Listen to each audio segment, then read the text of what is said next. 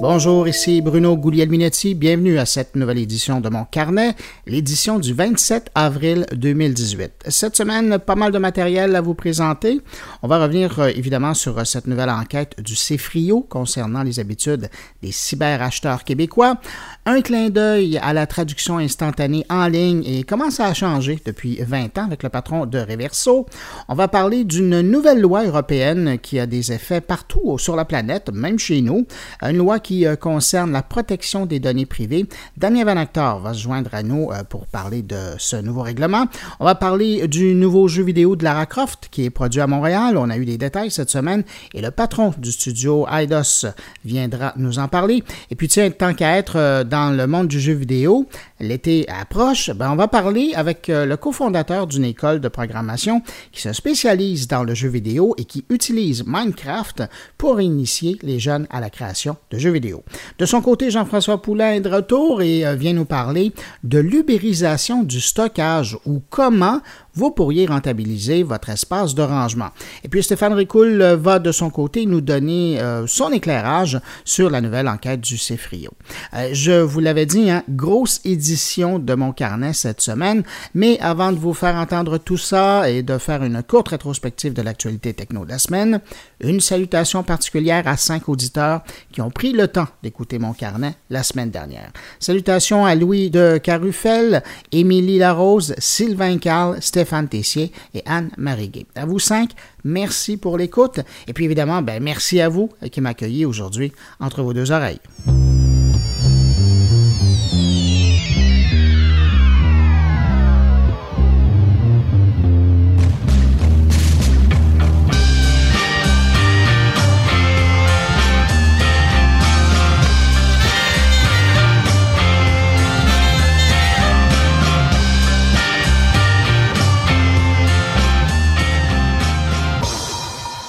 Alors, si on commençait par la nouvelle version de Gmail, je vous en parle depuis un moment maintenant, ben voilà, c'est fait, elle est là. Pour l'activer, euh, si ce n'est pas déjà fait, vous allez sur votre ordinateur, parce que ça se fait mieux de là, vous accédez à votre compte Gmail et vous allez appuyer sur la petite roue d'engrenage dans le coin droit en haut de votre écran. Et hop, à la première ligne, vous allez voir, euh, il y a l'invitation à passer à la nouvelle version. Et je vous rassure, si vous n'aimez pas ça, ben, il est toujours possible de revenir à la version classique, entre guillemets, par le même chemin. Bref, euh, rappelle aussi, la nouvelle version de Gmail est plus et donne plus de contrôle à l'utilisateur quand vient le temps de choisir la vie du courriel une fois envoyé et une fois lu. Genre envoyer un courriel qui va s'autodétruire ou encore permettre ou pas au destinataire de le transférer, le copier, le télécharger ou l'imprimer. Euh, évidemment, rien n'est sûr parce qu'il faut quand même rappeler qu'une capture d'écran pourrait facilement déjouer ces fonctionnalités, mais quand même, au quotidien, dans certains cas, ça sera sûrement utile.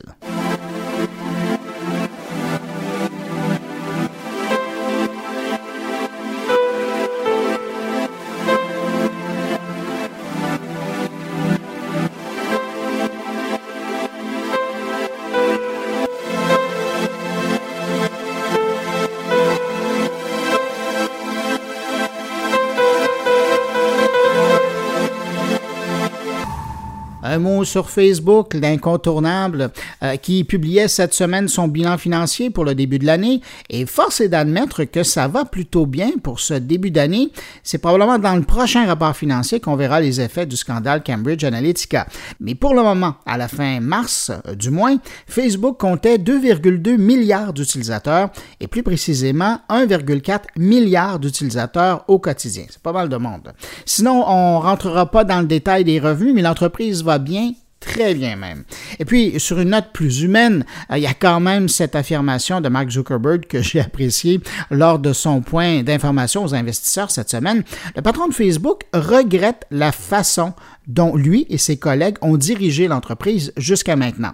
Il a l'impression de ne pas avoir eu une influence suffisante sur la façon dont les plateformes mobiles se sont développées pour les rendre meilleures. il faut rappeler qu'à l'époque où les Google et Apple planchaient sur leur système d'exploitation, ben Facebook était en train de construire son empire dans le monde web.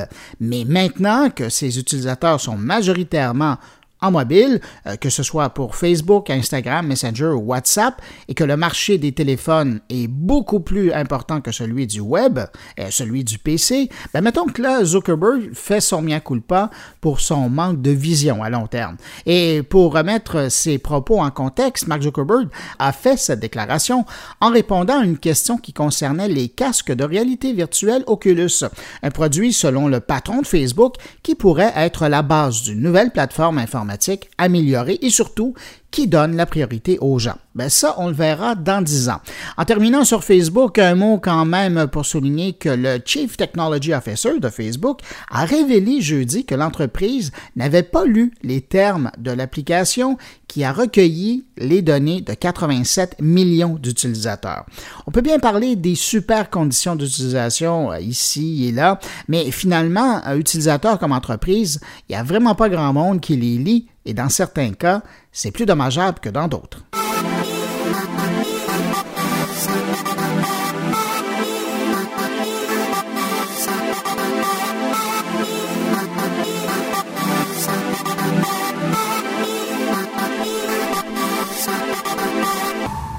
Sinon, dans le domaine du chambardement des industries, il y a un nouveau joueur qui vient de se lancer officiellement dans le secteur de la sécurité résidentielle et c'est Amazon.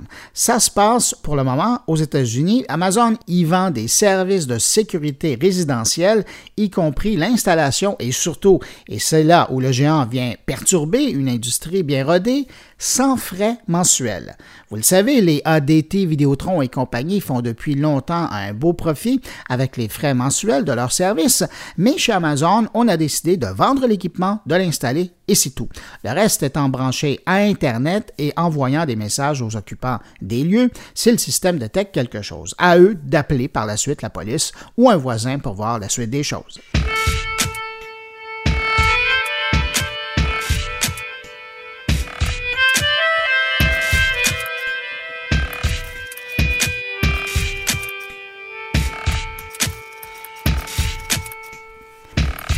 Parlant d'Amazon, son système Alexa a fait jaser cette semaine. D'abord, on a appris qu'une faille maintenant réparée avait permis à des chercheurs de garder la borne Echo en mode écoute de façon prolongée, tout simplement en utilisant la fonction qui permet à la borne d'attendre pour une précision sur une question de la part de l'utilisateur. Les chercheurs simulaient à répétition une demande pour que la personne énonce sa question à nouveau, sans toutefois faire entendre la voix d'Alexa. Résultat, la borne demeure en mode écoute et pouvait épier les occupants d'une pièce. Mais bon, ça c'était avant parce que les gens d'Amazon ont apporté les correctifs et ce genre de loop ne peut plus être créé. L'autre info concernant Alexa, euh, c'est cet intérêt d'Amazon face aux jeunes utilisateurs. Amazon a confirmé que le contrôle parental FreeTime, qui est déjà disponible pour Fire TV, sera maintenant disponible pour Alexa. C'est presque le gardien d'Alexa. Par exemple, FreeTime permet de définir l'horaire d'utilisation d'Alexa, genre pas la nuit. On peut interdire d'accéder à certains contenus ou encore, de façon plus positive, souligner l'utilisation de bons mots comme s'il vous plaît. Et puis, bien sûr, comme tout bon système de contrôle parental, ben, euh, le système FreeTime peut générer un rapport d'utilisation. La version de base est gratuite, mais la version payante de FreeTime, qui coûte 3 dollars par mois, propose en plus des livres audio, de la musique et de la chanson sans publicité. Et le service de base de FreeTime sera peut-être à considérer si vous pensez acheter le plus récent modèle d'enceinte connectée Echo Dot qui est destiné, lui, aux enfants. C'est en fait un Dot original, donc euh, de la taille d'une rondelle de hockey, avec une nouvelle coque. Et j'aime bien la garantie de deux ans qui est attachée avec ce nouveau produit. Et je cite la garantie, si quelque chose se passe, renvoyez-le et nous vous le remplacerons gratuitement sans poser de questions. Dot Kids Edition est déjà en précommande au montant de 80 dollars américains.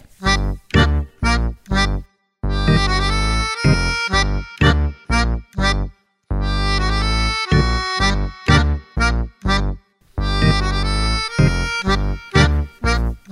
Je ne sais pas si vous avez été bombardé comme moi cette semaine de tous ces avis de modification des conditions d'utilisation de tel ou tel service en ligne. C'est principalement les réseaux sociaux euh, qui ont été forts sur la chose. En tout cas, si tout le monde tenait à nous faire part des changements et surtout d'avoir notre consentement pour ceux-ci avant de poursuivre l'utilisation de leurs services, c'est parce qu'une nouvelle loi européenne vient d'entrer en vigueur cette semaine.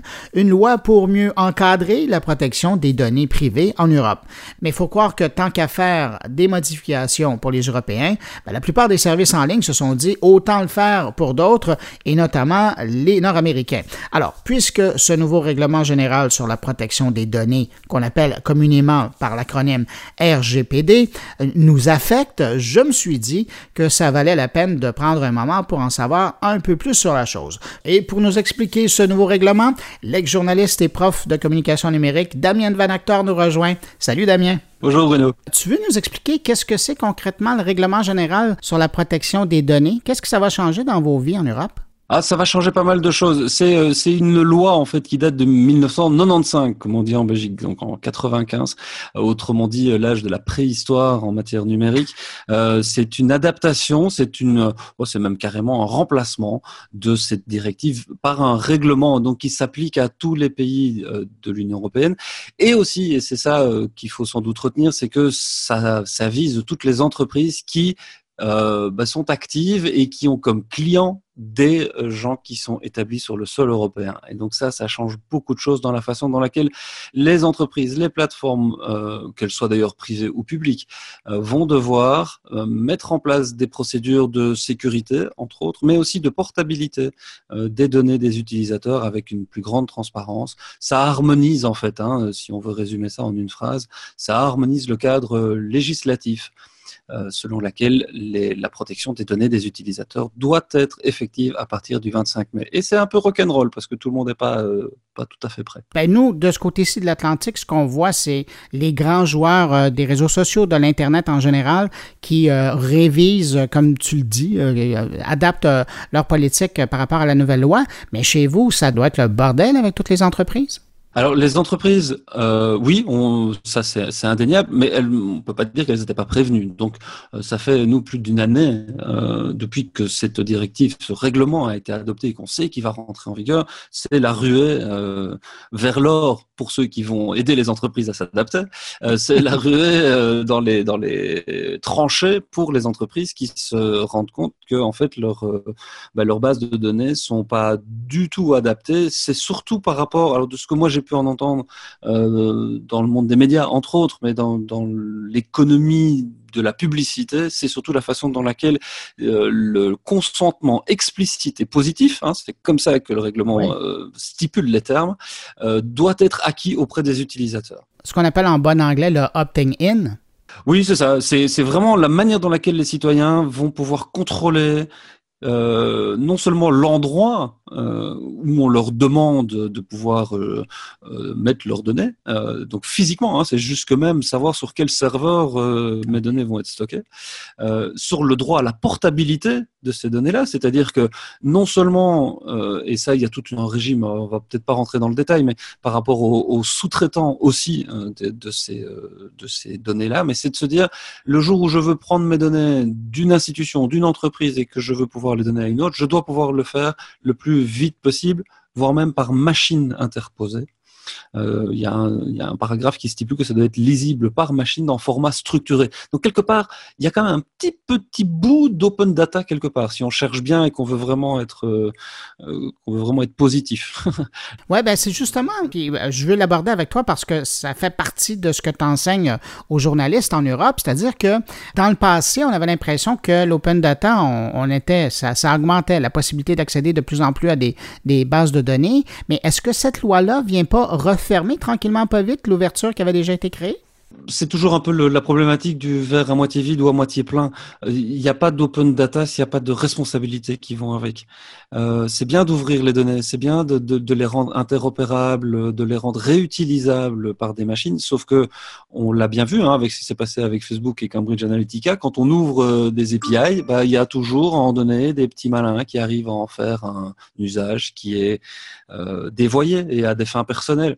Donc, je pense que la directive telle qu'elle a été prise prévu là, ou le règlement tel qu'il a été prévu là, essaye d'encadrer et est très contraignant. Alors oui, d'une certaine manière, ça referme un petit peu les capacités open data, euh, mais en même temps, ça donne la possibilité, quand c'est bien fait, euh, de pouvoir les rendre interopérables et de pouvoir effectivement créer de la richesse et euh, donner la possibilité à des entrepreneurs de venir, oui, créer des nouveaux services et des nouveaux produits. Mais c'est maintenant, ça va être vraiment strictement encadré par ce qu'on appelle la, la, la privacy par, par défaut, donc by design. C'est vraiment comme ça que mmh. ça a été pensé. Ça doit être tous les systèmes informatiques aujourd'hui, toutes les bases de données doivent être pensées aujourd'hui et réfléchies par défaut comme étant respectueuses de la vie privée des gens.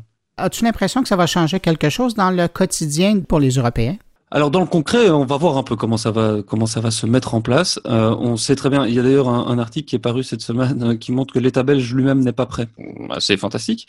Euh, c'est l'Écho qui sortait ça cette semaine-ci.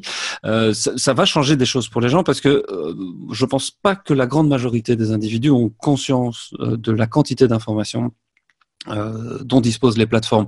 Euh, ce droit de regard en France, il y avait déjà un petit peu ça hein, avec la CNIL qui, qui obligeait euh, un, droit d'accès et de, de, modification. Ici, ça va être vraiment coulé dans le bronze de la réglementation européenne. Donc, c'est surtout pour les entreprises que ça va changer quelque chose. Je crois que pour les utilisateurs, euh, c'est un degré de protection qui est offert au niveau européen, mais je suis assez convaincu que pour monsieur et madame tout le monde, ça ne va pas changer grand-chose dans leur euh, façon de fonctionner au quotidien. Malheureusement, euh, d'ailleurs, parce que ce serait... Mais c'est un éveil. Euh, je pense que les entreprises et surtout les, les pouvoirs publics a pris conscience de ça.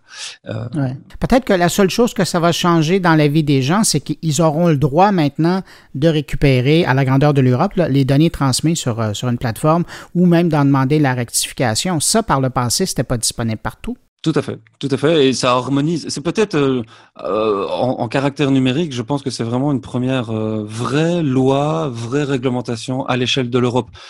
si on si on réfléchit un petit peu plus loin, il serait grand temps aussi peut-être de le faire au niveau social, au niveau fiscal, etc., etc. Parce que le numérique a un impact là-dessus aussi, et ce serait bien qu'on joue tous avec les mêmes règles du jeu sur tous les pays européens, ce qui n'est pas le cas encore aujourd'hui. Il y a peut-être une dernière chose à souligner, c'est quand même euh, les amendes hein, qui sont susceptibles de tomber si on respecte pas ces règles-là. Euh, pour les euh, pour les grandes entreprises qui vont euh, se mettre à côté de la loi, ça peut aller jusqu'à 4% du chiffre d'affaires mondial d'une entreprise ou 20 millions d'euros, le montant le plus élevé étant retenu. Donc le, le bâton, il est énorme pour les entreprises. C'est pour ça qu'il y a cette ruée aujourd'hui et que vous recevez tous ces messages dans vos boîtes aux lettres électroniques pour l'instant. Mais ce qui est particulier, euh, tu me fais penser à l'application de la loi, c'est que la loi, elle est européenne, mais il en revient à chaque pays de l'appliquer? Non, disons que c'est euh, toutes les entreprises qui sont actives dans un pays où des, ressortissants de l'Union européenne sont, euh, sont installés, donc sur l'ensemble des pays de l'Union européenne, toutes les entreprises qui sont euh, présentes sont susceptibles de se voir euh, appliquer ce genre d'amende-là, et c'est une amende qui sera, qui sera délivrée par le régulateur européen et qui a force de loi au niveau mondial. Damien, merci infiniment pour euh, ces précisions concernant donc euh, cette nouvelle loi qui est qui fait force de loi, le règlement général sur la protection des données, euh, donc depuis le 25 mai, qui, bien qu'elle soit une loi européenne, ben maintenant affecte aussi, par exemple, les Canadiens chez eux. Merci beaucoup, Damien. Merci, Bruno.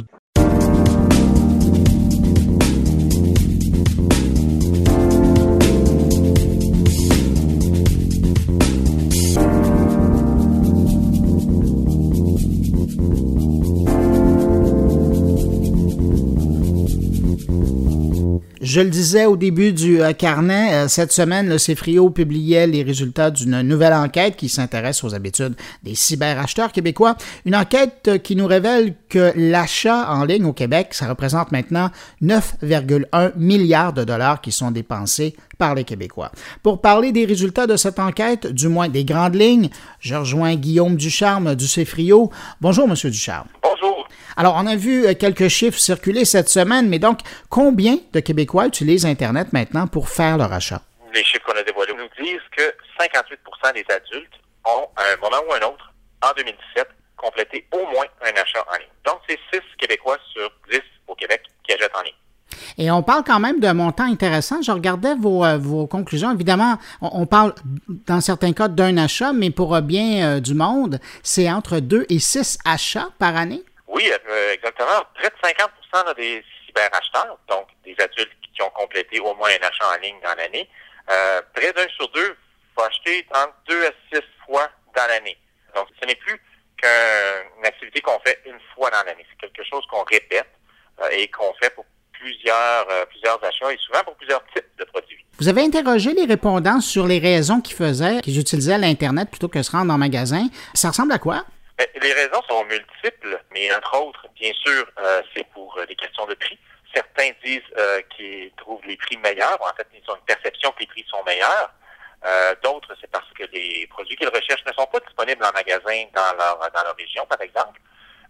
et d'autres, au contraire, préfèrent, préfèrent toucher les produits et préfèrent, eux, aller en magasin. Qu'est-ce qu'ils achètent? Qu'est-ce qu'ils cherchent sur Internet? Euh, répondre à la première partie de votre question, qu'est-ce qu'ils recherchent sur Internet? L'internaute québécois est de plus en plus mature dans son usage des technologies, de la mobilité, de l'Internet, et ça paraît dans ses habitudes d'achat en ligne. Euh, on se documente beaucoup avant de compléter un achat. On va rechercher sur le produit, on va rechercher des prix sur plusieurs sites. On va de plus en plus aussi rechercher l'inventaire, donc la présence réelle euh, du produit, du modèle qu'on recherche dans le, dans, le magasin près de chez nous, par exemple. Donc, l'Internet et même l'Internet mobile est vraiment de plus en plus utilisé là, dans la, recherche du produit ou service, qu'il soit acheté après ça en ligne ou acheté en magasin. Et une fois qu'ils sont décidés, s'ils achètent en ligne, quel type de, produits ils achètent? On achète de tout. Pour les fins d'enquête, on a regroupé l'ensemble de ces produits et services-là en, en, 13 grandes catégories. En fait, notre enquête a couvert près de, des achats sur 4000 sites différents. Euh, c'est une enquête qu'on a réalisée sur une période de 12 mois, euh, lors desquels on a interrogé pardon, 500 euh, cyberacheteurs par mois sur leurs euh, achats dans le dernier mois. Donc, ça couvre un éventail très, très large d'achats en ligne. Ce qui ressort, un peu comme nos données de la même enquête publiée il y a deux ans, ce sont les vêtements, les chaussures, les bijoux, les accessoires qui sont le premier type ou la première catégorie de produits achetés par le plus grand nombre de cyberacheteurs. Donc, 32% euh, des cyberacheteurs ont acheté au moins un vêtement, une chaussure, un bijou, un accessoire dans l'année. Et c'est suivi par, euh, sans grande surprise, l'électronique. Je trouve ça intéressant parce que tout à l'heure, vous parliez de maturité chez le consommateur québécois qui, qui achète en ligne. Et euh, longtemps, l'électronique a été en première position. Est-ce que vous trouvez qu'ils sont plus matures parce que maintenant, ils achètent aussi ou ils achètent majoritairement du vêtement ou des éléments de mode? effectivement, au début, euh, l'apparition des premiers sites euh, de vente de vêtements en ligne, plusieurs étaient craintifs euh, pour des aspects de, bon, est-ce que ça va vraiment être la bonne taille, euh, la bonne pointure, euh, j'ai pas pu toucher aux, tissus et ainsi de suite. Et avec les années, on, je présume que ça a disparu parce que c'est aujourd'hui le premier type de produit acheté en ligne. Et il y a un effet aussi de l'offre des commerçants qui a changé. Euh, les très grands détaillants de vêtements, de chaussures, euh, d'accessoires euh, ont, une offre qui s'est raffinée. De plus en plus, non seulement la livraison souvent est gratuite à partir d'un certain seuil, un certain montant, mais souvent les retours sont gratuits. Donc, ça facilite beaucoup l'achat en ligne. Et s'il y a un problème, une erreur, on n'aime pas, ben on peut on peut le retourner presque tout aussi aisément que si on avait conclu la transaction dans un vrai magasin physique. Donc, la, maturité, elle est de part et d'autre, autant chez le consommateur que, chez le commerçant. Euh, vous parliez de 4000 sites euh, de vente.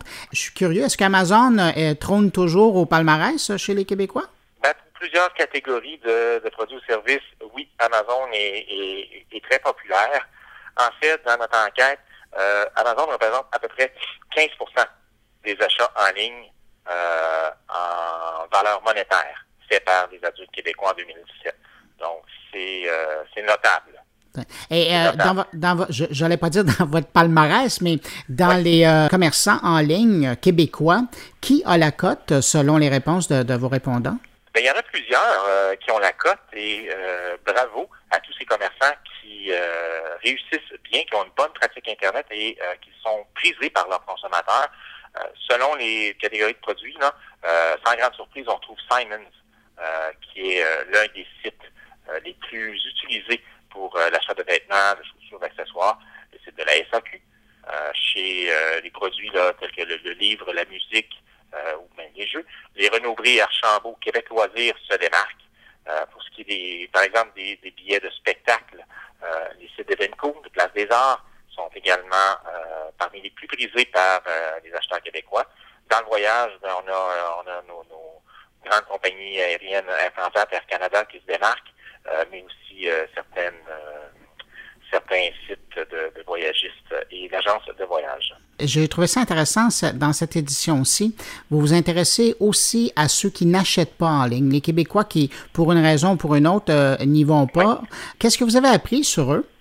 Bien, premièrement, il y en a. Il y a près de 33% des adultes qui n'achètent pas en ligne au Québec.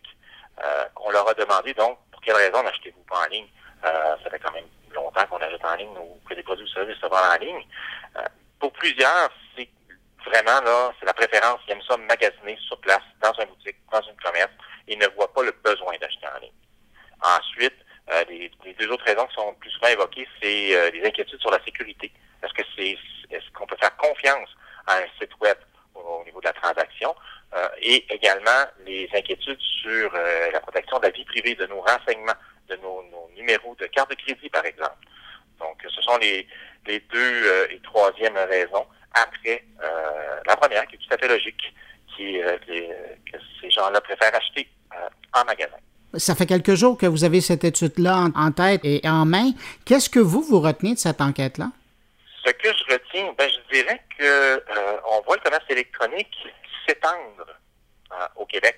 Ça fait plusieurs années que c'est plus juste le, le, fait ou une préférence des grands centres urbains, Québec et Montréal. Ça s'étend.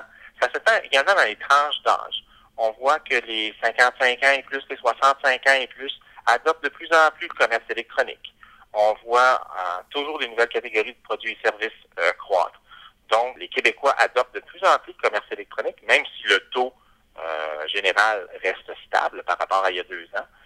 et ce qu'on voit, c'est, euh, de général, une bonne présence de nos marchands québécois, peut-être peut-être plus importante qu'il y a deux ans ou quatre ans dans nos enquêtes précédentes euh, sur le même sujet. Donc, on voit que nos euh, cyber-commerçants ou nos commerçants québécois euh, ont une présence plus marquée en ligne et que pour certains, ben, ça, fonctionne très bien. Ben, J'allais dire que de bonnes nouvelles. Merci beaucoup, M. Guillaume Ducharme, pour cette entrevue. Ça fait un plaisir. Guillaume Ducharme, qui est du CFRIO, et donc on parlait de cette nouvelle enquête qui vient d'être publiée de la part du CFRIO sur les habitudes des cyberacheteurs au Québec.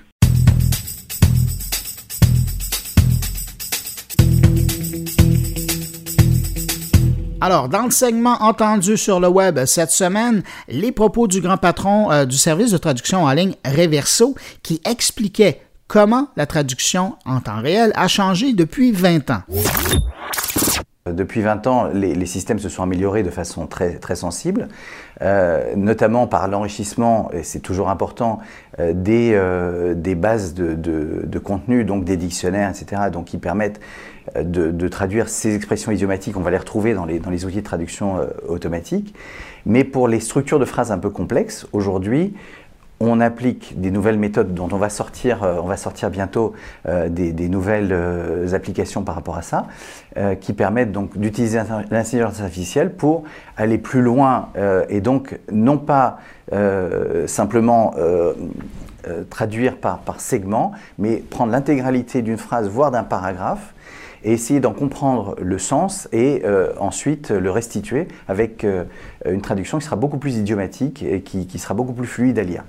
L'intégrale de cette entrevue avec le patron de Reverso, Théo Offenberg, est disponible sur le site de frenchweb.fr. Et si vous avez de la difficulté à trouver, passez sur moncarnet.com. Il y a un lien vers la bonne page de l'entrevue.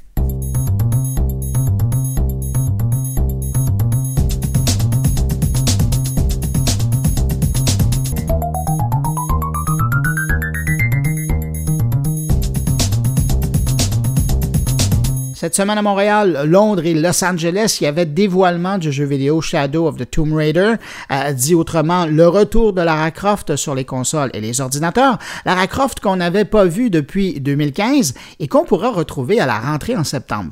Pour parler du jeu et du studio Eidos Montréal qui signe euh, ce nouvel épisode de l'héroïne, j'ai parlé un peu plus tôt à David Anfossi, le chef de studio de Eidos Montréal. On l'écoute. David, ça signifie quoi pour l'équipe de développement, euh, le dévoilement que vous faites cette semaine? Alors pour l'équipe de développement, ben, c'est euh, pas l'aboutissement de, trois ans de travail, mais, euh, presque.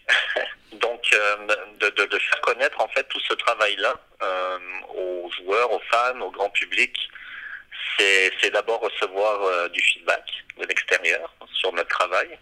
Puis il y a une sorte de fierté aussi des développeurs de pouvoir communiquer ça à leur famille, à leurs amis aussi. ouais, c'est ce que important, je... pareil. Hein? C'est ce que je pensais. C'est pour, pour euh, la plupart des gens dans le studio, c'est l'occasion de pouvoir dire à leurs amis qui travaillent finalement sur ce projet-là.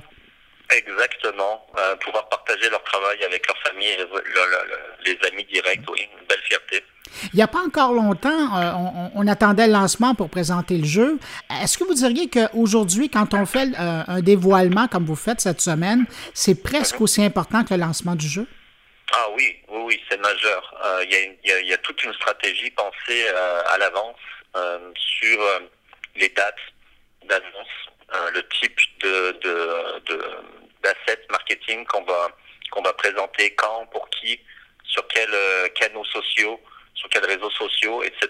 Donc c'est vraiment très très pensé et euh, c'est majeur pour nous dans le sens que on veut euh, on veut donner de la visibilité aux joueurs sur le produit qu'ils vont acheter. Euh, donc juste avoir un lancement sur le marché ne suffirait pas. je pense que les joueurs seraient mêlés un petit peu. Donc là on leur, on leur propose à l'avance l'offre des différents types de jeux auxquels ils vont pouvoir jouer c'est la deuxième fois que vous me parlez de l'importance des joueurs. Euh, c'est important la, rétroaction que vous allez recevoir. Est-ce que vous pourriez carrément euh, décider de changer quelque chose dans le jeu en fonction de, la réponse que vous allez recevoir dans les 24-48 heures suite à, la présentation? Euh, quand, on annonce le jeu, non, effectivement, pour être honnête, il est trop tard pour changer le contenu du jeu. Cependant, les trois dernières années, on a fait des playtests, ce qu'on appelle des playtests. Donc, on fait venir des joueurs mm-hmm. de différents âges, euh, qui aiment le type de jeu action-aventure, bien sûr, parce que euh, Tomb Raider est vraiment relié à pas mal ça, ouais. Euh, hommes-femmes, etc. On les fait venir dans le studio et on les fait jouer le jeu pendant que nous, on le produit. Donc, dès le début, pendant trois ans, on va faire, je dirais, facilement une trentaine, une quarantaine de playtests avec des joueurs de l'extérieur, pas juste notre avis à nous, pour recevoir du feedback. Et là, oui, Là, là, on adapte le jeu. Là, on, tient compte euh, de l'information qu'on reçoit à ce moment-là. Alors, qu'est-ce qui peut changer? En quoi la rétroaction du public est importante pour un lancement? Ben, en fait, euh, la rétroaction, on va voir en fait la réaction du public euh, par rapport à la proposition qu'on fait. Est-ce que, par exemple, vous savez, il y, a, y, a, différentes versions. Il y a la version standard, il y a la version de luxe, blablabla. Bla, bla. Euh, on veut voir comment euh, les joueurs, hommes, femmes, de différents âges, vont réagir aux différentes propositions. Euh, et nous, ça nous permet déjà, parce qu'on va avoir du contenu post-launch, comme on dit, du mhm. downloadable content, après la livraison du jeu. là, ça nous permet d'agir par rapport à ce que les joueurs aiment. Écoutez, pour le studio IDOS de Montréal, c'est pas le premier gros titre, mais là, on parle vraiment de. C'est presque une légende dans le jeu vidéo euh, quand on, parle de, Lara Croft. Ça représente quoi pour le studio de Montréal de signer euh, cet épisode des aventures dans Tomb Raider? En fait, travailler sur la franchise Tomb Raider, c'est un aboutissement dans le sens que pour celui-ci, euh, nous avons pris la direction du projet. Donc, il a été fait, au début, on a travaillé un petit peu avec notre studio sœur qui est Crystal Dynamics. Mhm. Mais ensuite, on, a pris le relais ici et le jeu a été entièrement euh, développé à Montréal. Mais euh, pour les deux précédents jeux de la trilogie, euh, c'était déjà un partenariat. Il y en a beaucoup activement, en tout cas, participé à la production de ces deux jeux-là. Donc, c'est pas une nouveauté. La grosse nouveauté, c'est qu'on a dirigé ce jeu. Euh, donc beaucoup de fierté parce que oui, c'est un personnage euh, iconique euh, dans de, l'industrie du jeu vidéo. pour nous, c'est une, occasion de travailler sur un, autre type de jeu, mhm. comparé à des jeux comme ou des franchises comme Deus Ex, Thief. vous le savez aussi sûrement, on a Eidos Montréal travaillé fort pour établir un partenariat avec Marvel. Oui. Donc euh, là aussi, c'est très excitant. On travaille sur un, autre univers. Donc euh, on aime ça, la diversité, on apprend. puis ça nous permet d'évoluer de, en tant que créatif, en tant que développeur. Est-ce que vous êtes en train de me dire qu'on pourrait voir un jour un jeu des Avengers être produit à Montréal? Ben, en tout cas, The Avengers, oui, on est en coproduction. C'est Stal Dynamics et Montréal, Eidos Montréal. Il faut absolument que je vous pose la question parce que Montréal étant la capitale de l'intelligence artificielle, est-ce que dans euh, cette nouvelle édition, euh, dans le Shadow of the Tomb Raider, euh, mhm. l'intelligence artificielle, vous l'utilisez dans le jeu vidéo? Oui, on l'utilise depuis toujours en fait. ça fait partie de notre quotidien, l'intelligence artificielle. C'est pas, pas une nouveauté pour nous. Donc oui, on a ce qu'on appelle les joueurs, les, personnages non jouables dans le jeu, les NPC. Mhm. Euh, sont, euh, sont dirigés par une intelligence artificielle. Donc euh, on a des programmeurs en intelligence artificielle pour chaque jeu. On n'a pas le choix. Ceci étant dit, oui, il y a un essor à Montréal. On a pu le mesurer. et donc nous, au niveau du studio, on a, en dehors des jeux, on a une cellule, un département en recherche pour l'intelligence artificielle. Parce que l'intelligence artificielle, nous, on la connaît depuis des dizaines à l'intérieur de nos jeux, pour tout ce qui est expérience de jeu. Mhm. Mais on, l'applique aussi euh, dans l'optimisation de nos processus. Euh, on l'applique euh, à différents niveaux, au niveau des modèles d'affaires, par exemple. donc, on a des experts, des PhD, mathématiciens et autres qui travaillent qui travaille euh, dans ce département R&D pour faire avancer nos travaux en intelligence artificielle. Donc c'est pas juste le jeu. On essaie de l'appliquer à différentes sphères de notre industrie. Je reviens particulièrement à Shadow of the Tomb Raider. Est-ce qu'il y, avait une pression sur l'équipe, sachant qu'il travaillait sur le retour de l'héroïne? Bon, la dernière fois qu'on l'a vu, ça date de 2015. Si je me trompe pas, c'est le dernier volet d'une trilogie, c'est quand même pas rien de signer euh, la, fin d'une époque. Oui, c'est un beau challenge, une pression positive, je dirais, du fait qu'on a travaillé sur les deux précédents en termes du côté narratif et autres, l'évolution de Lara euh, dans cette trilogie-là, on la maîtrise. Euh, donc, on n'a pas eu d'apprentissage de ce côté-là. on était tout à fait à l'aise, mais oui, il y a cette pression-là de finir, de clore cette trilogie. Euh, ceci étant dit, euh, ça a été pour moi aussi un beau challenge en tant que studio de, réunir en fait des gens qui étaient habitués à cette franchise-là, qui avaient travaillé sur les deux jeux précédents, et d'amener du sang frais aussi au niveau créatif. Parce que le but euh, avec ce jeu-là n'est pas seulement de clore la trilogie, c'est aussi d'amener une signature. tout jeu qui sort du studio Eidos Montréal se doit d'avoir une signature, que ce soit une signature narrative, mhm. visuelle, euh, donc les joueurs vont le percevoir. Euh, on a amené une saveur qui est propre à notre savoir-faire ici à Montréal. Euh, donc nous, on s'est rajouté de la pression en fait finalement. Jusqu'à maintenant, bon, parce qu'il reste encore quelques mois avant la sortie du jeu, c'est quoi jusqu'à maintenant le plus gros défi au niveau de la création d'épisodes? bonne question. Le plus gros défi au niveau du développement. Ben, c'est ça, en fait. Il y, a une grosse partie, une partie qui est de ne pas tomber dans le piège de faire juste une suite. Ça aurait été facile, en fait, parce qu'effectivement, il y a déjà eu deux jeux, on travaillait mhm. avec la même technologie qu'avant. Euh, on aurait pu se contenter d'amener Lara dans un nouvel environnement, puis de clore l'histoire. C'est fini, merci, bonsoir. On fait, on fait de l'argent facilement, etc. C'est pas ça qu'on voulait. On voulait vraiment se, se, se mettre le, au défi de justement livrer un jeu qui va, euh, oui, être en ligne directe au niveau narratif euh, avec les deux précédents pour s'assurer qu'il y ait une logique, bien sûr, une évolution de la race qui est très très important pour nous, mais qu'il y ait cette signature, que ce soit un jeu à part dans cette trilogie-là. Euh, et j'ai hâte de voir la réaction du public, mais je pense que c'est Paris réussi. Euh, David, je ne peux pas vous avoir et pas vous poser la question. Comment vous avez vécu à l'interne la fuite à l'époque en octobre 2016 quand on avait vu apparaître sur Reddit une photo où on voyait le nom du jeu? Comment ça a été vécu chez vous? Ah, euh, ben, ça a été bien vécu, honnêtement. Euh, oui, on n'est jamais content quand il y a un leak. mais là, il s'avère que la bonne nouvelle pour le studio, c'est que c'est un employé qui ne comptait pas ses heures et qui travaillait très très fort. Notamment dans le métro, ce qui est une bonne idée, je l'avoue.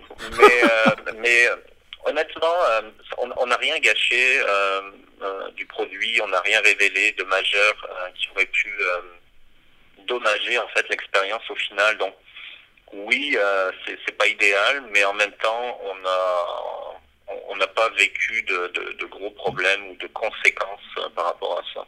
Est-ce que ça a permis de mettre en place euh, des mesures euh, et notamment d'inviter les employés à moins travailler dans le métro? Il y, y, a des mesures en place pour tout ce qui est confidentialité et autres. Elles sont très strictes. on, est, on fait des rappels réguliers. mais c'est ça c'est un cas unique aussi. Euh, si on regarde les dix dernières années. Ah oui, tout à fait. Hein, mm. Donc je pense que c'est acceptable, même si euh, c'est pas idéal. Puis euh, on a on n'a pas eu à renforcer plus que nos, nos, politiques que ça, dans le sens qu'elles sont vraiment en place et tout. La personne a juste eu un petit peu de zèle. Ouais. mais c'est sous contrôle.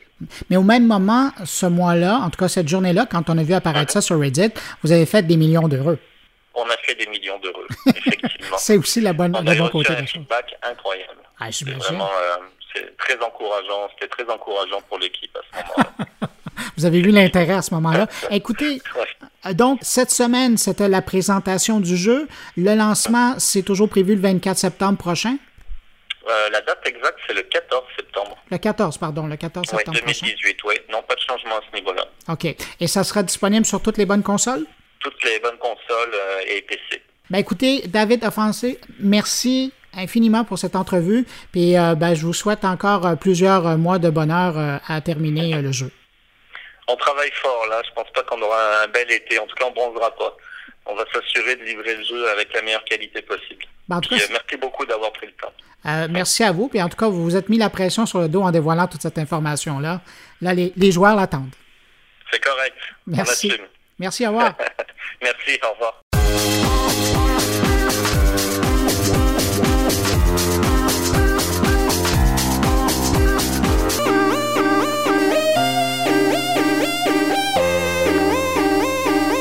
Restons dans le domaine du jeu vidéo, mais cette fois dans le domaine de la formation. Si vous êtes parents, enseignants ou connaissez des parents qui ont des enfants qui adorent les jeux vidéo, au point peut-être de vouloir faire le leur ou du moins d'apprendre comment faire un jeu vidéo, vous allez sûrement apprécier mon prochain invité. Cyril Vermeil, c'est le cofondateur de Studio XP, une école de formation en jeux vidéo fondée par des anciens d'Ubisoft et d'Electronic Arts qui se spécialisent notamment dans la formation des jeunes à travers le Québec.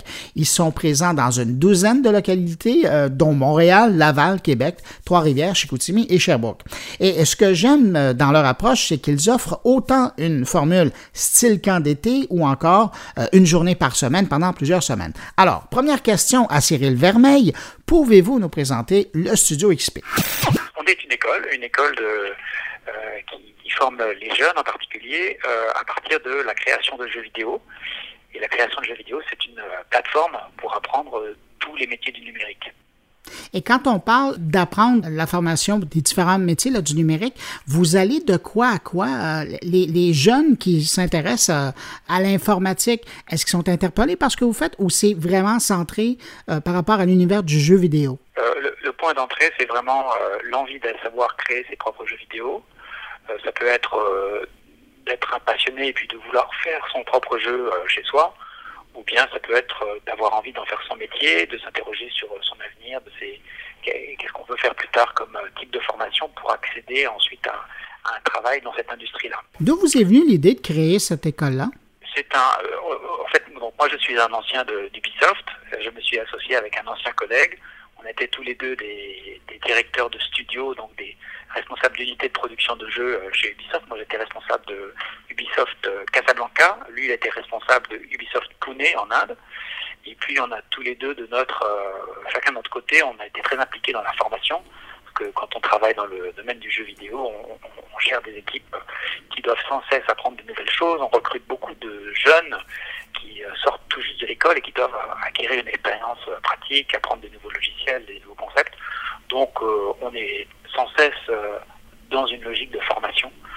Euh, et en particulier, moi, j'ai en plus, euh, à Casablanca, j'ai dû ouvrir une école spécialement pour pouvoir recruter des jeunes Marocains, les former, parce qu'il n'y avait pas vraiment l'équivalent sur place au Maroc. Donc j'ai aussi cette expérience, en plus du studio, d'être vraiment le, un directeur d'école, si vous voulez, au niveau cégep, avant de démarrer Studio XP quand on regarde sur le site, moi j'étais persuadé que vous adressiez uniquement aux jeunes, mais quand on regarde le site, vous offrez aussi de la formation aux professeurs. Oui, c'est une, c'est-à-dire que la, logique, c'est effectivement d'utiliser l'interactivité, le jeu vidéo pour euh, découvrir ces différentes euh, composantes hein, dans le domaine artistique, dans le domaine de la programmation, dans le domaine de la conception, et euh, de plus en plus l'interactif, le, média jeu vidéo est intéressant pour de la formation, non pas forcément pour apprendre à créer un jeu, mais pour apprendre autre chose. Des fois, on appelle ça la gamification. Donc, c'est rendre un apprentissage plus ludique et plus motivant, plus efficace, parce qu'il est vécu en reprenant les recettes du jeu vidéo. Donc il y a des enseignants qui veulent apprendre euh, à utiliser Unity, qui veulent apprendre à enseigner la programmation au travers du jeu vidéo. Donc euh, selon les, besoins des enseignants, en fait, on peut, on peut les aider de, multiples façons. Et à l'intérieur, donc, je reviens aux enfants, ou enfin aux plus jeunes, euh, à l'intérieur des offres qui sont disponibles chez vous, il y a des stages, il y a aussi des camps d'été. quand on parle de stage, on parle de quoi? En fait, c'est une offre d'été pour les, plus âgés, on appelle ça des stages, pour les plus jeunes, euh, des camps. Euh, le concept euh, est, similaire, donc c'est cinq jours intensifs. Donc de 8h à 17h, on est plongé pendant une semaine dans l'univers de la création de jeux. Et ça peut se faire en fait soit à partir de Minecraft, qui, est un, qui, est un, jeu et qui est aussi comme un moteur de jeu, c'est aussi une, plateforme de développement Minecraft. Et ou bien alors, ça peut se faire à partir de Unity, qui est donc euh, un des, moteurs, euh, un des engins de jeu les plus répandus dans l'industrie. Euh, et là, on apprend vraiment les méthodes de professionnels pour créer son propre jeu. Et quand on s'adresse à un, jeune public, parce que je présume que les jeunes qui vous arrivent, d'abord et avant tout, ce sont probablement des gamers, c'est quoi le défi quand on s'adresse à des jeunes qui sont passionnés de jeux vidéo, mais qui n'ont pas nécessairement les notions de programmation ou de création? Ben, c'est là que la motivation pour le jeu vidéo prend tout son sens, c'est-à-dire que le, jeune qui vient, ou ça peut être même des, jeunes adultes souvent, euh, qui vient euh, pour son cours est porté par le désir à la fin d'avoir son propre jeu, d'avoir créé un jeu, une version jouable qu'il va pouvoir euh, montrer à ses amis, qu'il va pouvoir garder dans son portfolio pour montrer ensuite à, une école ou à un employeur. et donc c'est en faisant son jeu qu'on lui apprend des notions qui peuvent dépasser le cadre du jeu et qui peuvent être appliqués dans autre chose après. Quand je regardais votre site, je me rendais compte que le gros de votre formation, elle est offerte euh, aux 6 à 20 ans, si vous voulez, mais il y a probablement des parents euh, qui sont plus vieux que 20 ans qui se disent, ben mon Dieu, j'aimerais peut-être participer à une formation comme ça, acquérir cette formation-là parce qu'ils découvrent leur intérêt ou même le potentiel du jeu vidéo euh, pour eux. Est-ce qu'à un moment donné, vous êtes en train de regarder pour offrir ce type d'initiation-là aux plus vieux? D'ailleurs, on va lancer un premier cours pour les adultes officiellement euh, à partir du 23 mai à, Saint-Lambert, au Collège du Rocher Saint-Lambert, qui est notre partenaire sur la rive sud de Montréal. Ce sera le premier, euh, la première fois. Et on va utiliser en fait euh, un support pédagogique qui est assez proche que celui qu'on utilise pour les plus jeunes. Donc, il y a la création d'un jeu de plateforme en 2D à partir de Unity. Et donc, c'est une session d'initiation. C'est un modèle assez similaire en fait à celui des jeunes session d'initiation qui permet de découvrir les différents métiers avant d'aller plus loin dans ça et de, choisir le domaine qu'on veut pour creuser davantage. Évidemment, cette formation-là, euh, vous parlez de Saint-Lambert, mais elle est offerte à plusieurs endroits au Québec. Comment ça fonctionne? Vous avez, euh, ce sont la, même équipe de professeurs qui se promènent ou vous formez des enseignants? Effectivement, on est présent dans 16 villes, euh, on est présent de façon permanente dans 16 villes au Québec. On loue des laboratoires dans le plus souvent, c'est dans des écoles, des cégeps, des écoles secondaires, qui sont nos, partenaires. Et puis, donc, on, recrute euh, localement des professeurs qui sont tous des professionnels du jeu vidéo. Donc, dans la plupart des cas, ce sont des gens qui sont employés dans des, studios indépendants, donc des relativement petits studios, et qui du coup sont polyvalents. Ils savent tout faire, ils sont à la fois programmeurs, artistes, designers. Et donc, c'est des enseignants parfaits. Et dans certains cas, on a des partenariats avec des plus gros studios. C'est le cas, par exemple, euh, à Québec avec le studio Frima. On ne peut plus qualifier de studio indépendant. non. C'est une grosse entreprise. Euh, et là, effectivement, ce, partenariat nous donne accès à des, des, employés du studio qui, qui prennent plaisir à enseigner aux jeunes une, une, journée par semaine de sa vie. Et un jeune qui euh, fait donc le programme de cinq jours, que ce soit le camp ou le stage, une fois qu'il a euh, sa certification, bon, vous le dites, euh, à la fin, il a son certificat et normalement, il aurait aussi le jeu qu'il a réalisé lui-même. C'est quoi la prochaine étape pour lui? Vous, vous les invitez à aller vers où? À faire quoi? En fait, on, a, on offre des cours à l'année. donc, c'est un programme qui, on a d'ailleurs des élèves qui sont avec nous depuis euh, deux ans, deux ans et demi. Et donc on a un programme continu parce que la, quantité de choses à apprendre euh, est énorme. Et puis au fur et à mesure qu'on avance dans la connaissance et dans la, pratique, on réalise que euh, on a un goût plus prononcé, soit pour la programmation, soit pour l'art, soit pour la, conception. Et donc on, a, on a un cheminement comme ça qui permet d'aller de plus en plus loin dans la spécialisation. Et euh, pour ceux qui deviennent plus chevronnés, plus compétents, euh, ils commencent à être capables à travailler en équipe. On forme des équipes et on a vraiment une logique de projet où les jeunes s'entraident et, réalisent un jeu à plusieurs. Donc là, ça commence à devenir vraiment très intéressant. Vous offrez de la formation, je ne me trompe pas, depuis 2016. Est-ce qu'il y a de vos projets qui sont devenus des jeux qu'on connaîtrait? Non, non, non, on n'a pas le, euh, d'ambition de devenir. Pour, pour faire un jeu maintenant de qualité professionnelle, qui ait une, capacité d'en faire un produit commercial, il faut des grosses équipes. Des, donc, euh, Studio XP n'a pas du tout l'ambition de produire des jeux et de les mettre sur le marché pour les vendre. euh, on est au service des élèves, de l'apprentissage, de la pédagogie. Ça viendrait un peu en concurrence avec la logique de faire un produit parfait viendrait un peu sacrifier les, les, les élèves qui y contribuent. Donc, vous les préparez pour aller aider les autres. C'est ça, et puis qu'ils puissent faire leurs propres, leurs propres idées, leurs propres jeux, parce que maintenant, c'est devenu, c'est redevenu possible euh, qu'une seule personne crée son propre jeu vidéo. Euh, c'était le, cas il y a 20 ans, euh, dans les débuts du jeu vidéo, puis après, c'est devenu complètement impossible parce qu'il fallait des grandes équipes d'une centaine ou au moins une trentaine de personnes sur les, sur les portables pour faire des, des jeux. Et puis maintenant, avec un produit comme Unity, on peut tout seul euh, créer son propre jeu et puis le, mettre en ligne euh, et espérer, euh, espérer en vivre. Cyril Vermeil, au niveau des coûts, ça peut ressembler à quoi la tarification, que ce soit un stage, un camp d'été ou même une formation pour l'année? Les prix des cours pour, pour, sur une base de 12 cours, donc c'est 395 dollars plus taxes. Et c'est ce même prix qui, euh, c'est le même prix pour un camp de jour, donc un camp de jour d'une semaine, qui dure un petit peu plus longtemps en nombre d'heures, mais qui est, plus concentré. C'est aussi 395 dollars plus taxes. Eh évidemment, il y a probablement des parents euh, ou même des jeunes qui nous écoutent qui euh, seraient intéressés. Est-ce qu'il vous reste encore des ouvertures pour les prochaines dates à venir? Il reste quelques places sur la session qui commence début mai, donc une session de six cours.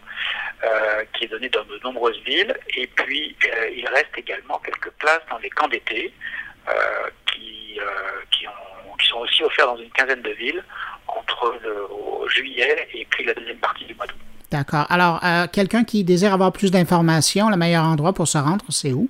C'est le site internet studioxp.ca. Ben écoutez, je pense que vous avez fait rêver bien des gens, et notamment des parents qui se demandent où envoyer leurs enfants qui sont mordus des jeux vidéo, particulièrement Minecraft. C'est intéressant l'approche que vous prenez. Monsieur Cyril Vermeil, merci infiniment pour cette entrevue. Au revoir.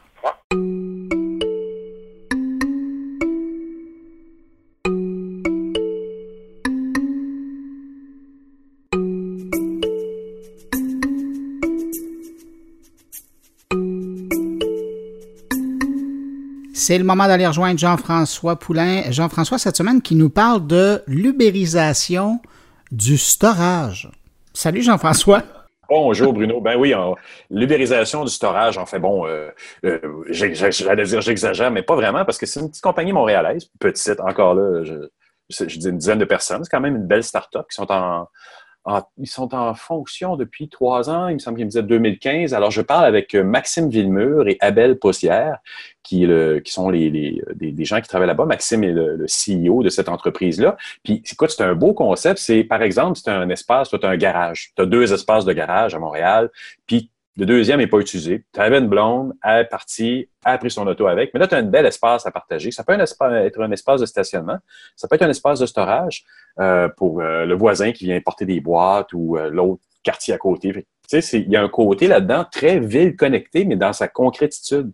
Je suis quelqu'un, j'ai un espace dans le sous-sol, dans mon garage, dans mon dans, la shed en arrière, là, la, québécoise, la, montréalaise, puis je veux la partager, mais je peux faire de l'argent avec ça. Fait la personne peut venir porter des choses chez moi, puis euh, l'entreprise se charge même de, mettre des assurances là-dessus. Fait quand tu payes, pareil comme avec un BNB, tu es, assuré sur ce qui, est, ce qui est chez toi. Donc, si, par exemple, d'aventure malheureuse, ça passe au feu, ben, euh, tu es assuré pour les biens de la personne qui a mis ça chez toi. Je trouve que c'est un, un, modèle super intéressant.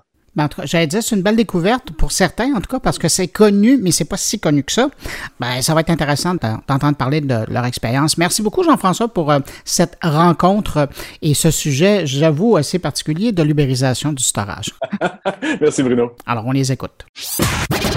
Sherby, c'est une plateforme web et bientôt mobile euh, de partage de location d'espace euh, entre particuliers et entreprises. Euh, donc, on peut on peut comparer ça un peu le Airbnb de l'entreposage, pour faire simple.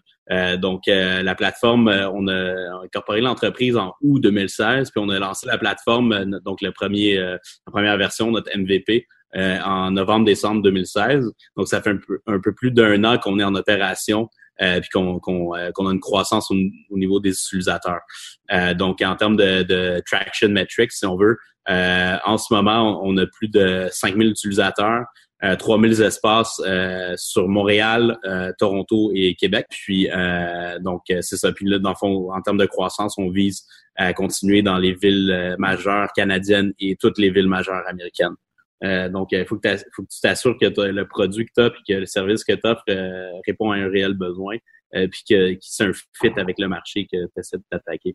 Donc, euh, que tu essaies de t'attaquer. Donc, ça, c'est ça, c'est la première mission d'une startup, atteindre le product market fit. Et, et, comment, comment tu y es arrivé justement? Parce que là, tu fais face à des des marchés de cubes où ils viennent te porter un cube à la maison, euh, des, des, espaces d'entreposage. Il y a un marché qui était déjà là, de composé de, de dinosaures du, du marché. Là, on s'entend, c'est, c'est pas ce que toi tu proposes. Tu es vraiment dans l'ubérisation d'une forme de d'espace personnel vers, euh, vers, l'ensemble de, la communauté. C'est, c'est du communauto, c'est du car-to-go. Comment tu es rentré là-dedans et tu as fait ta place? Ben, dans le fond, euh, on, on, on, se bat. Euh, ben, nous, on joue sur des, des, principes. Donc, les principes fondamentaux, euh, ou on peut dire les problèmes de l'industrie. Euh, premièrement, c'est très cher comme service. Ah puis, parler de cubes, c'est encore plus cher les cubes. donc, l'entreposage traditionnel, en passant, c'est un marché de, qui est de 38 milliards juste en Amérique du Nord, là, qui est une très belle fait qu'il y a vraiment beaucoup. Une personne sur dix entrepose actuellement en Amérique du Nord. Donc, très gros marché. Euh, donc, mais c'est très cher. Euh, donc, c'est très, très cher. Là. Dans des endroits euh, aux États-Unis, c'est, c'est aussi cher au pied carré que de louer ou acheter une maison. Donc, c'est extrêmement cher. Le, deuxième problème, c'est que c'est souvent très mal situé. donc, souvent, c'est sur les c'est loin sur les bordures d'autoroute, c'est pas près des, centres urbains.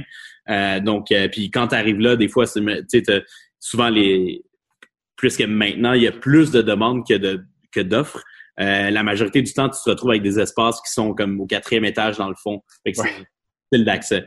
Euh, donc, aussi au niveau du prix, souvent, euh, il, il, il, augmente les prix durant ta durée de location. Sans... Ah donc, ça aussi, c'est des pratiques un peu de ce style-là. Puis le troisième point sur lequel on joue, c'est l'expérience globale, en fait. la majorité des sites sont, sont affreux, de un. Euh, puis tu peux pas booker en ligne, donc tu dois appeler, tu dois négocier, etc. Euh, puis euh, sur place, je sais pas si tu as déjà eu affaire à utiliser de l'entreposage traditionnel, mais il y a une prison. donc tu vois, il y a juste une personne sur place, puis souvent la personne ne peut pas t'aider.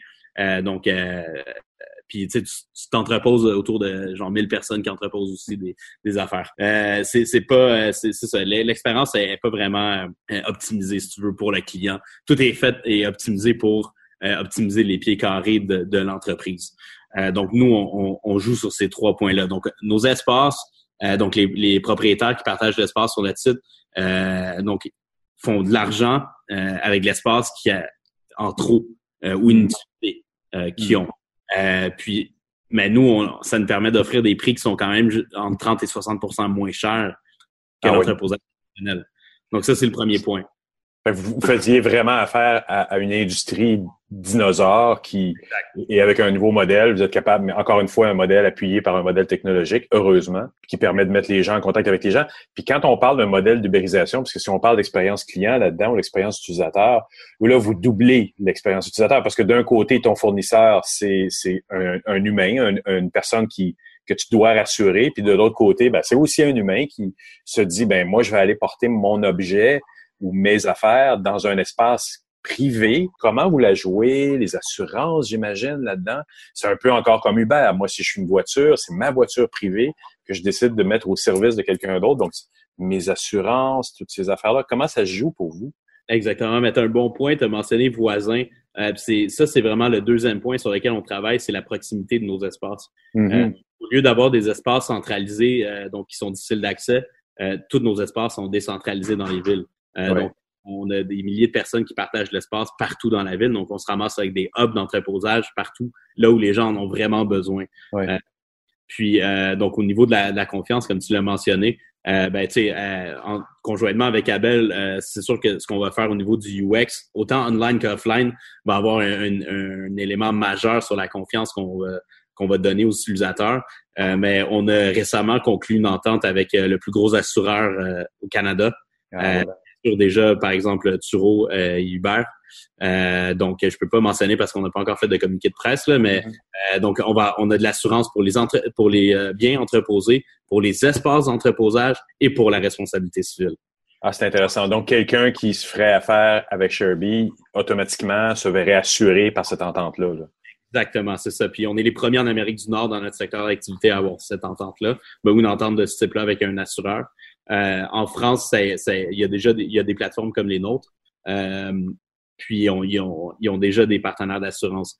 je te dirais que l'Europe en général est un petit peu plus en avance au, au niveau de l'économie partage. Est-ce qu'à la limite, vous allez vous viser aussi, c'est carrément une économie de quartier. Là. En, théorie, moi, j'ai un, un, espace de garage pour mettre une voiture. Je l'offre à mes voisins. Ça peut être sur un, ça peut être très micro comme service que vous pouvez offrir. Là. Exactement, c'est ça, c'est très micro. Euh, c'est vraiment, euh, c'est de l'entreposage entre voisins. Euh, c'est vraiment ça. Puis nous, à travers notre plateforme, ben, on sécurise le paiement, on automatise le paiement, on offre des, services à valeur ajoutée en, plus et on offre l'assurance. Et normalement, euh, tu n'es pas assuré quand tu fais ça. Vous uniformisez, j'imagine que vous pouvez ou les gens peuvent garder les frais au minimum, mais au moins ils savent que tout le monde est assuré dans l'exercice. Exactement, c'est ça. Puis je te dirais même avec les frais de service qu'on charge, euh, puis l'assurance, on est quand même bien moins cher que l'entreposage traditionnel. Ben, j'imagine. Ça devient un service de quartier qui peut être intéressant d'offrir euh, un garage vide dans un quartier. Euh, je l'offre à mes voisins, puis voilà. Exactement, mais c'est ça en fait. Euh, dans cette logique-là, on, a, on avait appliqué, on a fait deux accélérateurs, on a fait District 3 et InnoCité, puis c'était dans la logique d'aller à InnoCité justement. c'était vraiment, tu sais, on, est quand même un, produit qui permet à la ville d'être plus intelligente parce que le real estate, l'immobilier est, de, donc de plus en plus en développement. puis puis ben, surtout, en fait, la densité urbaine augmente euh, toutes les semaines. Euh, puis donc, l'espace devient très précieux. Euh. Donc, notre, mission, c'est vraiment de, de, de, de, rentabiliser l'espace inutilisé, là, de permettre aux gens de rentabiliser l'espace inutilisé. C'est sûr que quand vous allez arriver dans des marchés comme New York ou Mexico City, où la, la, la densité est, est énorme, ou Hong Kong, là, on commence à parler de quelque chose de vraiment intéressant parce que vous systématisez un espace, le partage des espaces, aussi petit soit-il. Exactement, c'est ça, exactement. On a, sur la plateforme, on a du monde qui ont, qui ont partagé et ont, euh, ont booké des garde-robes euh, jusqu'à grand garage. Euh, comme par exemple, moi, je suis un propriétaire euh, sur la plateforme, évidemment. Euh, j'ai un garage double. C'est comme ça que j'ai eu l'idée, en fait. J'avais j'ai un garage double que j'utilisais pas. Euh, j'ai cinq clients, puis je fais euh, près de 600 dollars par mois euh, à rien faire. C'est du revenu passif, puis il n'y a aucune maintenance. Wow. Ouais. Non, effectivement, pour arrondir les, fins, les fins de mois, c'est intéressant. Exactement, exactement. Puis, tu sais, la, comparaison avec Airbnb, c'est que quand tu, tu partages une chambre ou une maison sur Airbnb, il y a beaucoup de maintenance. Tu, tu peux faire plus d'argent, mais il y a quand même de la gestion, beaucoup de maintenance. Tandis que nous, euh, il n'y en a pas. Le, le, le, revenu potentiel est plus bas, mais il n'y a, a, pas de maintenance euh, reliée à ça. Puis j'ai vu également euh, sur votre, euh, votre nouveau site Token, il y, a, il commence à avoir une notion de, de blockchain. Est-ce que tu peux m'expliquer? Oui, ben, tu sais, la, la, vision, de, ma vision puis celle de l'équipe depuis, depuis le début, c'est vraiment de créer un écosystème où il n'y a pas seulement de, un partage d'espace d'entreposage peer-to-peer, mais aussi toute la chaîne de valeur. Donc, on intègre toute la chaîne de valeur qui inclut le déménagement, euh, mm-hmm. qui inclut aussi euh, des, des, services connexes. Donc, euh, comme par exemple l'assurance, le packaging, la, location de camion, par exemple. Donc, le but avec ça, c'est de donc on, on, veut créer un service chain qu'on appelle donc le, le Sherby Service Chain, qui va être en fait un écosystème où si je peux donner peut-être un use case, Brigitte qui vient de se divorcer, euh, qui, qui doit entreposer puis déménager ses biens. Euh, donc, là, elle est en train de vivre un moment émotionnel assez euh, difficile, assez intense. Euh, actuellement, qu'est-ce qu'elle doit faire pour déménager, entreposer? Elle a deux choix. soit elle va sur Craigslist puis sur Kijiji puis elle fait affaire avec des anciens prisonniers. ça peut arriver, ça peut arriver. ou bien elle, elle, s'en va sur Google puis là elle commence à chercher. Elle commence à chercher, elle identifie certains service providers, certaines offres de services, euh, encore là, tout est centralisé. Euh, elle, se fait proposer des prix. Euh, donc, elle a aucune idée aussi de combien d'espace elle a besoin, combien de déménageurs, combien de camions, ben, combien d'espace dans le camion plutôt. donc, c'est vraiment un, un, une, un, un, processus UX qui est vraiment disjointed, qui est pas qui est pas streamlined, là, si je peux. Euh, qui est déconnecté, ouais. C'est tous des petits morceaux. Tu dois t'assurer que chaque morceau se connecte, que les horaires fit, etc. Exactement, c'est ça. Donc, nous, on renverse le, UX de ça, en fait. Ce qu'on va faire, c'est que, euh, donc, avec, l'aide de notre application mobile ou bien notre, site web, euh, tu vas pouvoir, par exemple, Brigitte, dans ce cas-ci, elle va pouvoir euh, deux choses. Soit elle va pouvoir input euh, ses biens, par exemple. Donc, euh, écoute, j'ai une laveuse sécheuse, euh, j'ai 20 boîtes, etc. Euh, ou bien euh, avec euh, on a des, des, génies en AR dont Abel aussi est un designer AR, VR et 360 donc on a un full stack designer dans la place. On va pouvoir la, ben, en fait Brigitte va pouvoir scanner ces objets. Puis nous on va pouvoir déterminer la, volumétrie de ça et lui proposer OK ben tu as besoin de temps d'assurance tu as besoin de deux déménageurs tu as besoin d'un 16 pieds cubes puis voici trois espaces Sherby dans ton dans ton là où tu déménages par exemple. Sais ça c'est un use case parmi euh, parmi euh, d'énormes en fait tu sais il y a les étudiants, il y a les militaires, il y a euh, n'importe qui qui se divorce, des décès dans la famille, des déménagements, des downsizing, euh, entreposage d'auto, moto, euh, l'entreposage saisonnier. Donc il y, a, beaucoup de use cases. Et donc le blockchain à ce moment-là fait que vous assurez la, la pérennité du tout processus dans le fond. Exactement. Donc, le blockchain va nous aider à faire trois choses. Euh, la première, c'est euh, donc nous, en, en mettant en compétition différents service providers, donc autant l'assurance, le déménagement, etc. Euh, mm-hmm. tout est, est, raté par les reviews. Euh, puis ces reviews-là vont être, vont être sur le blockchain pour l'immutabilité de, de ce que ça mm-hmm. amène. En fait, on peut pas changer cette information-là, puis personne ne peut la, changer. Donc, il y, a, il y a, une meilleure, il y a plus de véracité, je te dirais, une meilleure véracité dans la, dans, dans la donnée. Ça, c'est d'une part. D'autre part, on va utiliser les fonctionnalités des, euh, des smart contracts. C'est ce que j'allais demander parce que là, ça devient super pertinent d'avoir des smart, des smart contracts pour chacune des étapes puisque c'est des sous-fournisseurs qui le font dans chaque cas. Mais l'ensemble, l'ensemble est dans un seul flow et contrôlé par l'utilisateur. C'est vraiment, vraiment intéressant l'application. Exactement. Puis tout est contrôlé. Dans le fond, le, tout les, le, le, paiement se, se, produit avec le, le Sherby token. Et, ouais. et, je pense qu'on a un, un, des belles utilisations du blockchain dans le cadre de, de l'expérience utilisateur dans ce cas-ci, entre l'expérience de déménagement, d'entreposage, de redéménagement au nouvel endroit à la fin. Euh, tout ça peut peut être pris en charge par la même personne. Puis j'imagine que l'assureur, lui, prend le blockchain de cette transaction-là quasiment au complet s'il veut, s'il veut le prendre. Exactement, c'est ça. Puis pour lui, c'est profitable. Tu sais. Euh, donc ça, c'est vraiment, c'est, vraiment la, grande vision qu'on a. Euh, puis, tu sais, au, niveau du déménagement, même, on veut pousser ça un peu parce qu'on veut aussi le crowdsourcer. Donc, il va y avoir autant des professionnels qui vont pouvoir se connecter à, notre, à notre écosystème euh, qui va donner, en fait, une meilleure euh, transparence euh, pour les utilisateurs. ça, c'est un truc qui justement, il a travaillé rapidement sur la plateforme actuelle. Peu, toi, dans ce que tu es en train de mettre en place, c'est quoi tes défis principaux en ce moment? Euh, il y a le fait qu'il faut vraiment travailler sur euh, toute la partie confiance de l'utilisateur. Toutes les personnes doivent vraiment euh, non seulement avoir confiance dans la plateforme, mais en plus avoir confiance avec les autres utilisateurs avec qui ils vont interagir. Euh, pour ça, je pense que les, les principaux points qu'il faut travailler, c'est euh, euh, l'onboarding des personnes doit être vraiment excellent. Euh, il faut pas qu'il y ait de, de, marge de, de marge de, euh, de flou, on va dire. D'incertitude.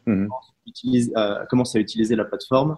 Euh, tous les éléments doivent être le plus clair possible, le plus simple possible.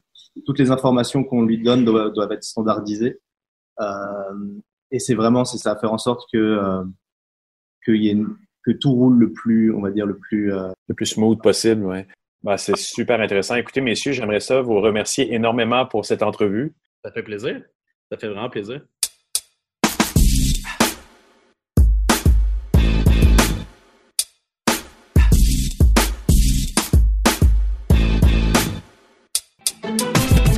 C'est le temps de retrouver Stéphane Ricoul. Stéphane, cette semaine, revient sur euh, cette nouvelle enquête du CFRIO au sujet des habitudes des cyberacheteurs au Québec.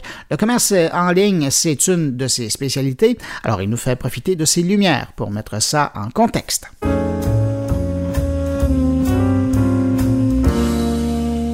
Bonjour Bruno et bonjour à tous tes auditeurs. Encore une fois, Bruno, merci beaucoup de me laisser un petit peu de place entre les deux oreilles de tout ce beau monde qui t'écoute. Bruno, en début de carnet, tu as parlé du lancement de l'indice de commerce électronique du Québec, ISEC, euh, du CEFRIO, avec l'entrevue notamment de mon ami Guillaume Ducharme, qui nous donne une très bonne lecture des chiffres qui sont présentés dans cet indice-là. Mais si tu me le permets, j'aimerais proposer ma propre lecture, ma propre interprétation des chiffres euh, certainement beaucoup plus subjective qu'autre chose.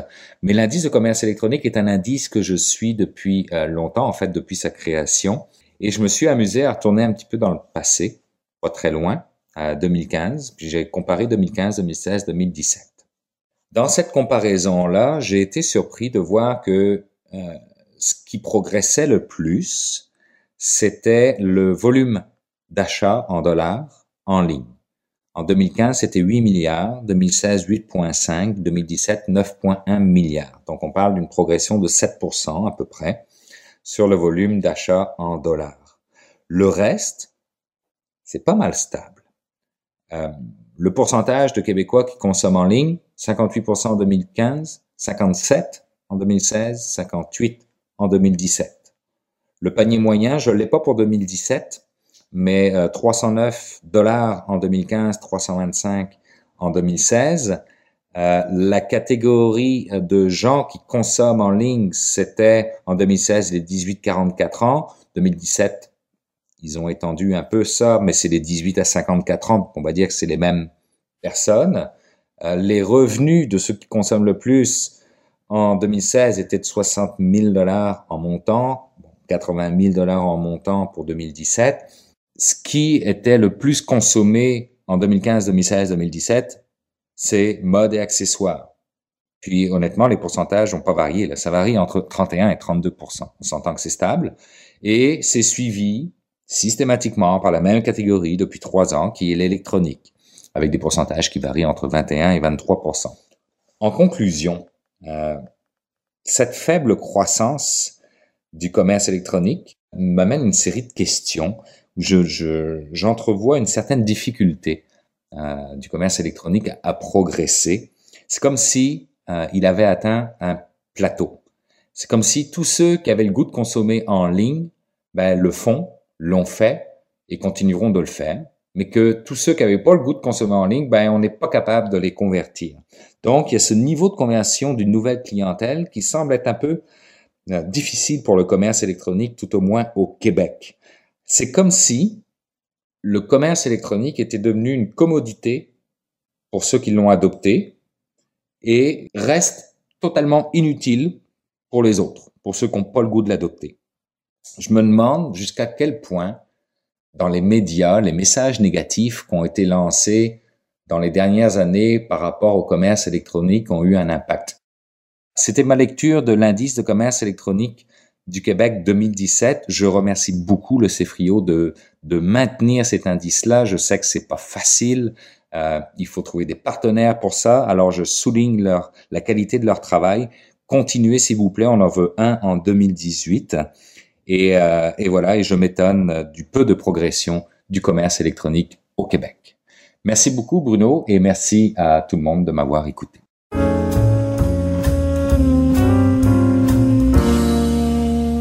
Réflexion fort intéressante de Stéphane Ricoul sur le plafonnement du commerce électronique au Québec. J'ai hâte de voir si euh, cette lecture sera partagée par d'autres qui observent la scène comme lui. Eh ben voilà, c'est déjà tout pour euh, cette édition de mon carnet pour cette semaine. N'hésitez pas à passer le mot autour de vous. Je vous le répète chaque semaine, mais c'est hyper important parce que notre carburant, c'est de voir qu'il y a des gens qui écoutent euh, mon carnet, puis aussi ben, des nouveaux qui arrivent comme ça, c'est encourageant. Je vous invite à glisser un mot sur les réseaux sociaux, sur votre blog, votre podcast, à vos collègues de travail euh, aux membres de votre famille, vos amis, vos voisins. Merci à ceux qui l'ont déjà fait, c'est toujours apprécié. Si vous désirez me laisser un mot, vous pouvez le faire en passant par la page Facebook de mon carnet, par le biais de mon compte Twitter, sur ma page SoundCloud ou encore dans la version blog de mon carnet à l'adresse moncarnet.com. Merci d'avoir été là, je vous souhaite une excellente semaine. Je vous retrouve vendredi prochain pour une nouvelle édition de mon carnet. Au revoir.